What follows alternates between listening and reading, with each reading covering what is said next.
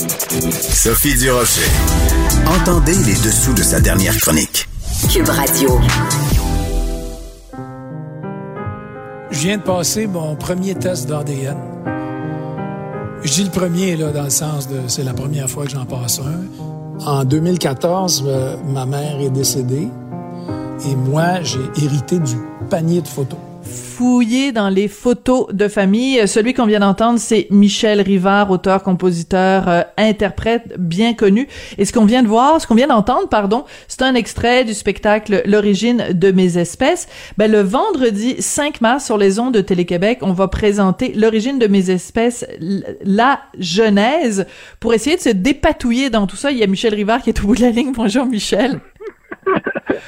Ah ben quand bien même ça vous prendra un petit effort. Moi j'ai travaillé trois ans dessus. ben oui, mais non, mais c'est juste pour essayer de comprendre ce que c'est parce qu'on sait qu'à Télé-Québec récemment on a présenté donc euh, en direct de Québec la face cachée de la lune avec Yves Jacques et Robert Lepage. la semaine dernière c'était les Harding. Donc est-ce que est-ce que le 5 mars tu vas être en direct et ça va être quoi le spectacle? Explique-nous tout ça, Michel. Bon, je vous explique tout ça. Alors donc, j'ai euh, j'ai mis sur la route il y a maintenant deux ans euh, un monologue théâtral et musical qui s'appelle L'origine de mes espèces. Euh, spectacle où j'explorais euh, l'histoire de mes parents et, et, et l'histoire de ma conception et de ma naissance. Mm. Et, euh, et, naturellement, comme, comme beaucoup de gens, j'ai été freiné en plein élan par une pandémie mondiale. Oui. Alors, j'ai eu cette belle proposition euh, des productions déferlantes et de, et de Télé-Québec, euh, de présenter ma pièce euh, dans le cadre donc de, de, ces événements spéciaux. Ma première réaction, ça a été non, je veux pas présenter ma pièce parce que j'espère la remettre sur la route hmm. le plus rapidement possible.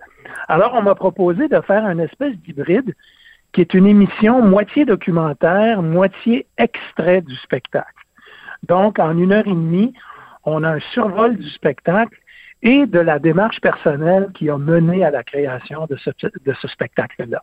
Alors, on a des extraits de monologues, de chansons, et on a une, une discussion intime devant la caméra où je, je révèle un peu le, le processus de recherche euh, que, que j'ai effectué pour en arriver à ce spectacle.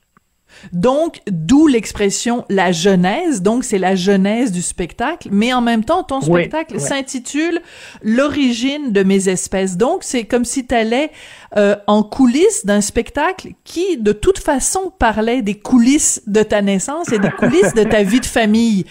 Donc, mais c'est ça. On est, on est dans une mise en abîme quasiment. on est dans la mise en abîme totalement, totalement. En fait, c'est ça, c'est que euh, contrairement à, par exemple, un making-of qu'on a l'habitude de faire, où mm-hmm. on m'aurait vu travailler euh, avec le musicien, avec mes collaborateurs, euh, me changer dans ma loge, bon, tout ça, on, a vu ça souvent, souvent. Alors, on a décidé d'aller autrement et de d'alimenter un peu le questionnement que peut avoir un spectateur sur un mm-hmm. spectacle comme ça parce que c'est pas dans mon cas, en tout cas, moi, j'ai toujours effleuré euh, ma vie dans mes chansons. Euh, mais toujours bien arrangé avec le gars des vues, toujours. Euh, une enfance sans aucune ombre au tableau, alors qu'il y en avait quelques ombres au tableau. Et, et quand j'ai décidé de faire ce spectacle-là, de briser le moule de mes de mes spectacles habituels, où mm. bon, je faisais une vingtaine de chansons, puis j'entrecoupais de quelques monologues comiques, ben là, poussé, poussé dans le dos par ma blonde, j'ai décidé d'écrire un spectacle, un spectacle de, de théâtre, en fait, un, long monologue où je raconterais des choses personnelles entrecoupées de chansons. Alors, voilà, t'as inversé la tendance, ouais. Inverser la tendance euh, qui, dans mon cas, durait depuis 45 ans. ben oui, mais... Il était temps un peu que, que je brise que je brise le moule. Oui, mais c'est intéressant ce que tu dis parce que c'est vrai que dans tes chansons, que ce soit toi seul ou du temps de beau dommage, c'était beaucoup des, des, chansons du quotidien, des chansons de l'intime. Tu sais, on est allé se baigner avec toi, avec ta blonde et les poissons à la mer. On a, on a vécu ton enfance. On, on avait on aurait pu avoir l'impression pendant toutes ces années qu'à travers tes chansons, on savait qui était Michel Rivard. Et ce que tu nous dis avec euh, ce spectacle-là, c'est je suis peut-être pas le Michel Rivard que vous pensiez que j'étais. Est-ce que je me trompe? Euh, tu, as raison et tu te trompes un peu en même temps. C'est-à-dire que, je, je, pense que j'ai toujours donné une image de moi euh, sans vouloir jamais donner une image, là, mais je parle de, par ma création. Je pense que l'image qu'on peut percevoir de moi, elle est très vraie. J'ai jamais mm-hmm. joué à, à, être quoi que ce soit d'autre que. T'as pas menti. Oui. J'ai pas menti, mais j'ai menti peut-être par omission. que, ce qui est un des thèmes du spectacle. Il y a une chanson qui s'appelle Mentir en silence. Alors, des fois, en ne disant pas certaines choses, on finit par mentir, c'est sûr. Ouais. Euh, on a un tout petit peu de difficulté à t'entendre, Michel. Je vais peut-être te demander peut-être plus de te rapprocher de la fenêtre ou quelque chose comme ça, parce que ce serait dommage qu'on ben, perde. je suis devant la fenêtre. Ah bon, ben là, ça va. Ben, tu vois déjà ça va mieux. Déjà ça va mieux. Bon, ben je peux pas, je peux pas être plus devant la fenêtre que ça. Michel, je pense qu'il y a beaucoup de gens qui vont être contents le 5 mars parce que évidemment on est nombreux et je m'inclus là-dedans euh, à avoir manqué ton spectacle. Moi j'aurais aimé aller le voir. Bon les circonstances ont fait que j'ai pas pu euh, aller, j'ai pas pu quand t'as fait des supplémentaires. Bref ça a pas fonctionné. Euh, mais en fait, c'est pas exactement ton spectacle qu'on va voir, c'est certains extraits. Donc, je veux pas que tu dévoiles de punch ou que tu dévoiles de révélation. Mais ce qui est au cœur de ton spectacle, c'est la relation entre ton, euh, ton père et ta mère. Est-ce qu'on peut dire que de façon générale, toi qui as une vaste expérience de la vie, tout part de là? C'est-à-dire que n'importe quel individu sur Terre, ah ben le jour où on comprend ce qui a bien été ou a pas bien été entre nos parents, on peut commencer à être en paix avec soi-même. Ah, c'est une longue démarche, mais, tu as tout à fait raison. C'est-à-dire que c'est sûr qu'il y a, un élément cathartique un peu dans la démarche que j'ai faite. Euh, je suis très heureux de l'avoir fait. Euh, mais dès le départ, et, là, il faut vraiment, euh, je veux préciser deux choses. Premièrement, euh, ça n'a rien à voir avec, euh, avec je dirais, avec la littérature de pharmacie. Des romans de guerre, Ça n'a rien à voir avec Michel Rivard révèle l'alcoolisme de son père. Là, c'est pas ça, c'est pas ça du tout. Ça fera pas la une du 7 jours ou du éco vedette là?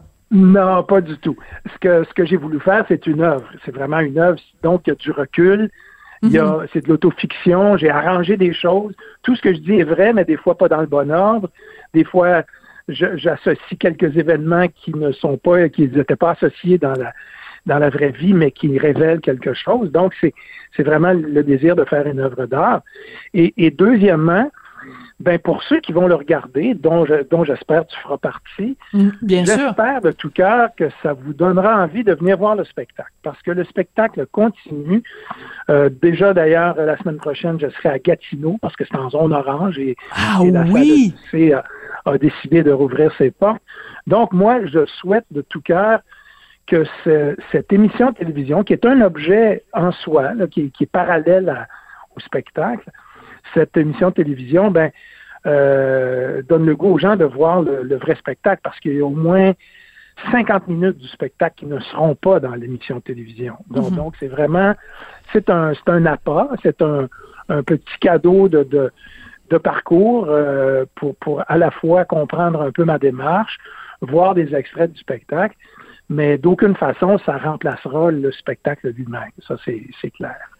Donc, euh, dans quelques semaines ou dans quelques jours, tu vas être à Gatineau parce que donc c'est en zone orange puis on a le droit de faire euh, des spectacles. Oui, la semaine prochaine, 1, 2 et 3, oui. 1, 2 et 3 mars. Est-ce que ça va être la première fois que tu montes sur scène depuis le début de la pandémie, le, fameux vendredi 13 mars 2020? Ben, j'ai eu, j'ai eu, euh, j'ai fait deux spectacles de la Saint-Jean l'été dernier, mais des spectacles de la Saint-Jean avec avec pas de monde. c'est très étrange. C'est très étrange comme, euh, comme, comme situation. J'ai participé à quelques émissions de télé, euh, mais un vrai spectacle, mon, mon spectacle à moi, euh, à part le moment où on l'a refait sur la scène du théâtre Outremont pour le capter, il y a mm. quelques semaines, ben ça va être la première fois là depuis depuis mars que je vais remettre mon costume, réaccorder mes guitares euh, et, m'installer dans mon décor et mon éclairage et, refaire mon spectacle pour vrai. Et j'espère que ça sera suivi d'autres déblocages euh, le hmm. plus rapidement possible. Et je dis ça d'une manière pas égoïste du tout. Je le souhaite à tous mes amis auteurs, compositeurs, chanteurs, chanteuses, euh, gens de théâtre, euh, danseurs. Je souhaite de tout cœur que le plus rapidement possible, on comprenne que qu'il y a moyen de faire des spectacles euh, en respectant les, les, règles euh, de protection. Il y a moyen de faire des spectacles sans que le, la salle de spectacle devienne un, foyer euh, de propagation du virus. Ça, c'est clair que les gens, les gens du théâtre, les gens des salles ont travaillé tellement fort pour s'adapter à ça que c'est très triste de voir que, que qu'on n'en est pas encore arrivé à pouvoir voir autant de spectacles qu'on voudrait.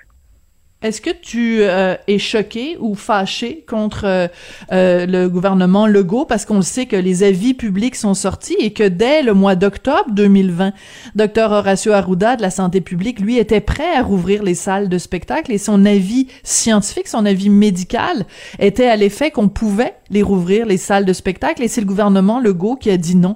Est-ce que ça t'a choqué quand t'as appris ça?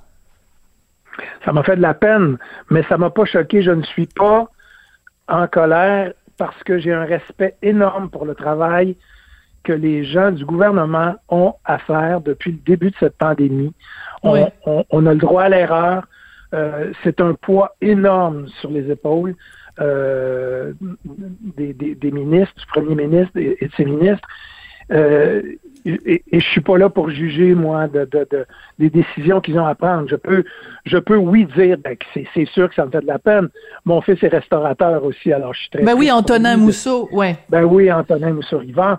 Alors donc, c'est sûr, mais je, je jamais je ne je n'irai jusqu'à hmm.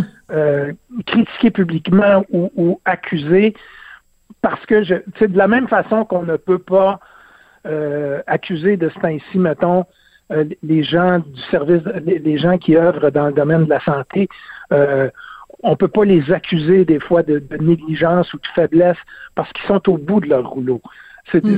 Ils ont une responsabilité énorme. Alors oui, on peut noter des erreurs. On peut, on peut dire, ben moi je crois que les salles de spectacle devraient rouvrir parce que c'est moins dangereux que certaines, certains autres établissements, certaines autres euh, permissions qu'on a eues.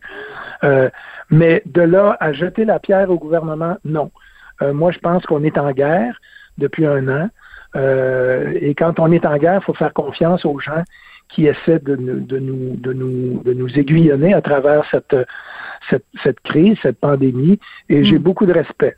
Et, et, et, même si je suis capable de, de, constater des fois des erreurs, des erreurs de parcours, et c'est tout à fait normal, mais euh, ça n'a rien à voir avec mes opinions politiques. Mhm. C'est mon le respect euh, que je ressens face à M. Legault et à son gouvernement euh, à travers cette crise-là. Je pense qu'il faut, à un moment donné, mettre de côté la partisanerie, essayer de régler les choses, suivre les consignes, et, et, après, on verra. Après, mm. c'est comme ça que je me sens. C'est comme ça que je me sens. Quand tu vas monter sur scène 1er, 2, 3 mars euh, à Gatineau pour faire euh, son spectacle, comment tu, tu, tu vas te sentir?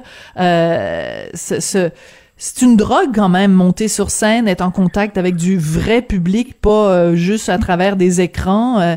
Ça, tu vas te ben sentir comment le 1er ben, mars?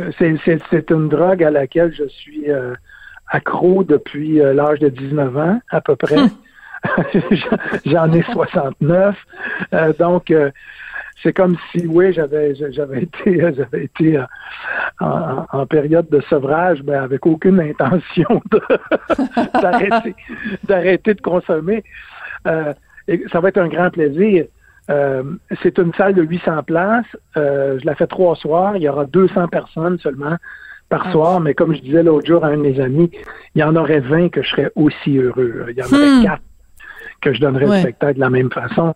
C'est mon essence, hein, c'est vraiment mon essence. Je suis, euh, je suis né là-dedans, puis euh, euh, c'est, j'aime écrire, j'aime, j'aime faire des disques, j'aime, j'aime tout ce qui vient avec mon métier, j'aime être comédien aussi, mais le faire sur scène, c'est c'est là que ça prend tout son sens pour moi.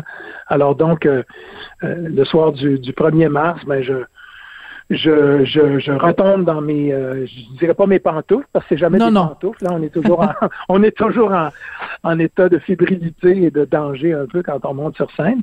Mais je retombe dans, dans, dans tes vieux souliers de course. Mes, mes, vieux souliers de course là, bien, bien, bien usés, bien confortables, qui vont me permettre de, de donner euh, des spectacles comme, comme je les aime. Ben t'es bien chanceux, puis euh, bon, tu sais que vu qu'on n'a pas le droit, enfin c'est pas interdit, mais c'est non recommandé de passer d'une zone rouge à une zone orange. Euh, ben j'aurais bien aimé, mais on pourra pas. Alors ce que je vais faire, c'est que je serai pas là le 1er mars, mais je vais certainement être devant mon poste de télévision, c'est sûr, le 5 mars à Télé-Québec quand on va présenter cette, cette spectacle un peu hybride, l'origine de mes espèces, la genèse. Merci beaucoup, Michel. Ça faisait longtemps qu'on s'était pas parlé. Euh, oui, c'est vraiment. Ça faisait très longtemps. Et euh, c'est très chouette d'avoir de tes nouvelles et de savoir que tu euh, tu gardes cette belle lucidité par rapport euh, à la situation. Michel Rivard, donc auteur, compositeur, interprète. Ah oui, on n'a même pas eu le temps de parler, mais tu retournes au jeu. Tu vas faire partie de cette série là avec France Castel. Ben sais tu quoi Je te réinviterai puis on s'en parlera pour Nuit Blanche. Merci beaucoup, Michel. Avec plaisir, je me mettrai près d'une fenêtre. oui, c'est ça. Exactement. Merci, Michel. Au revoir, Sophie. Merci.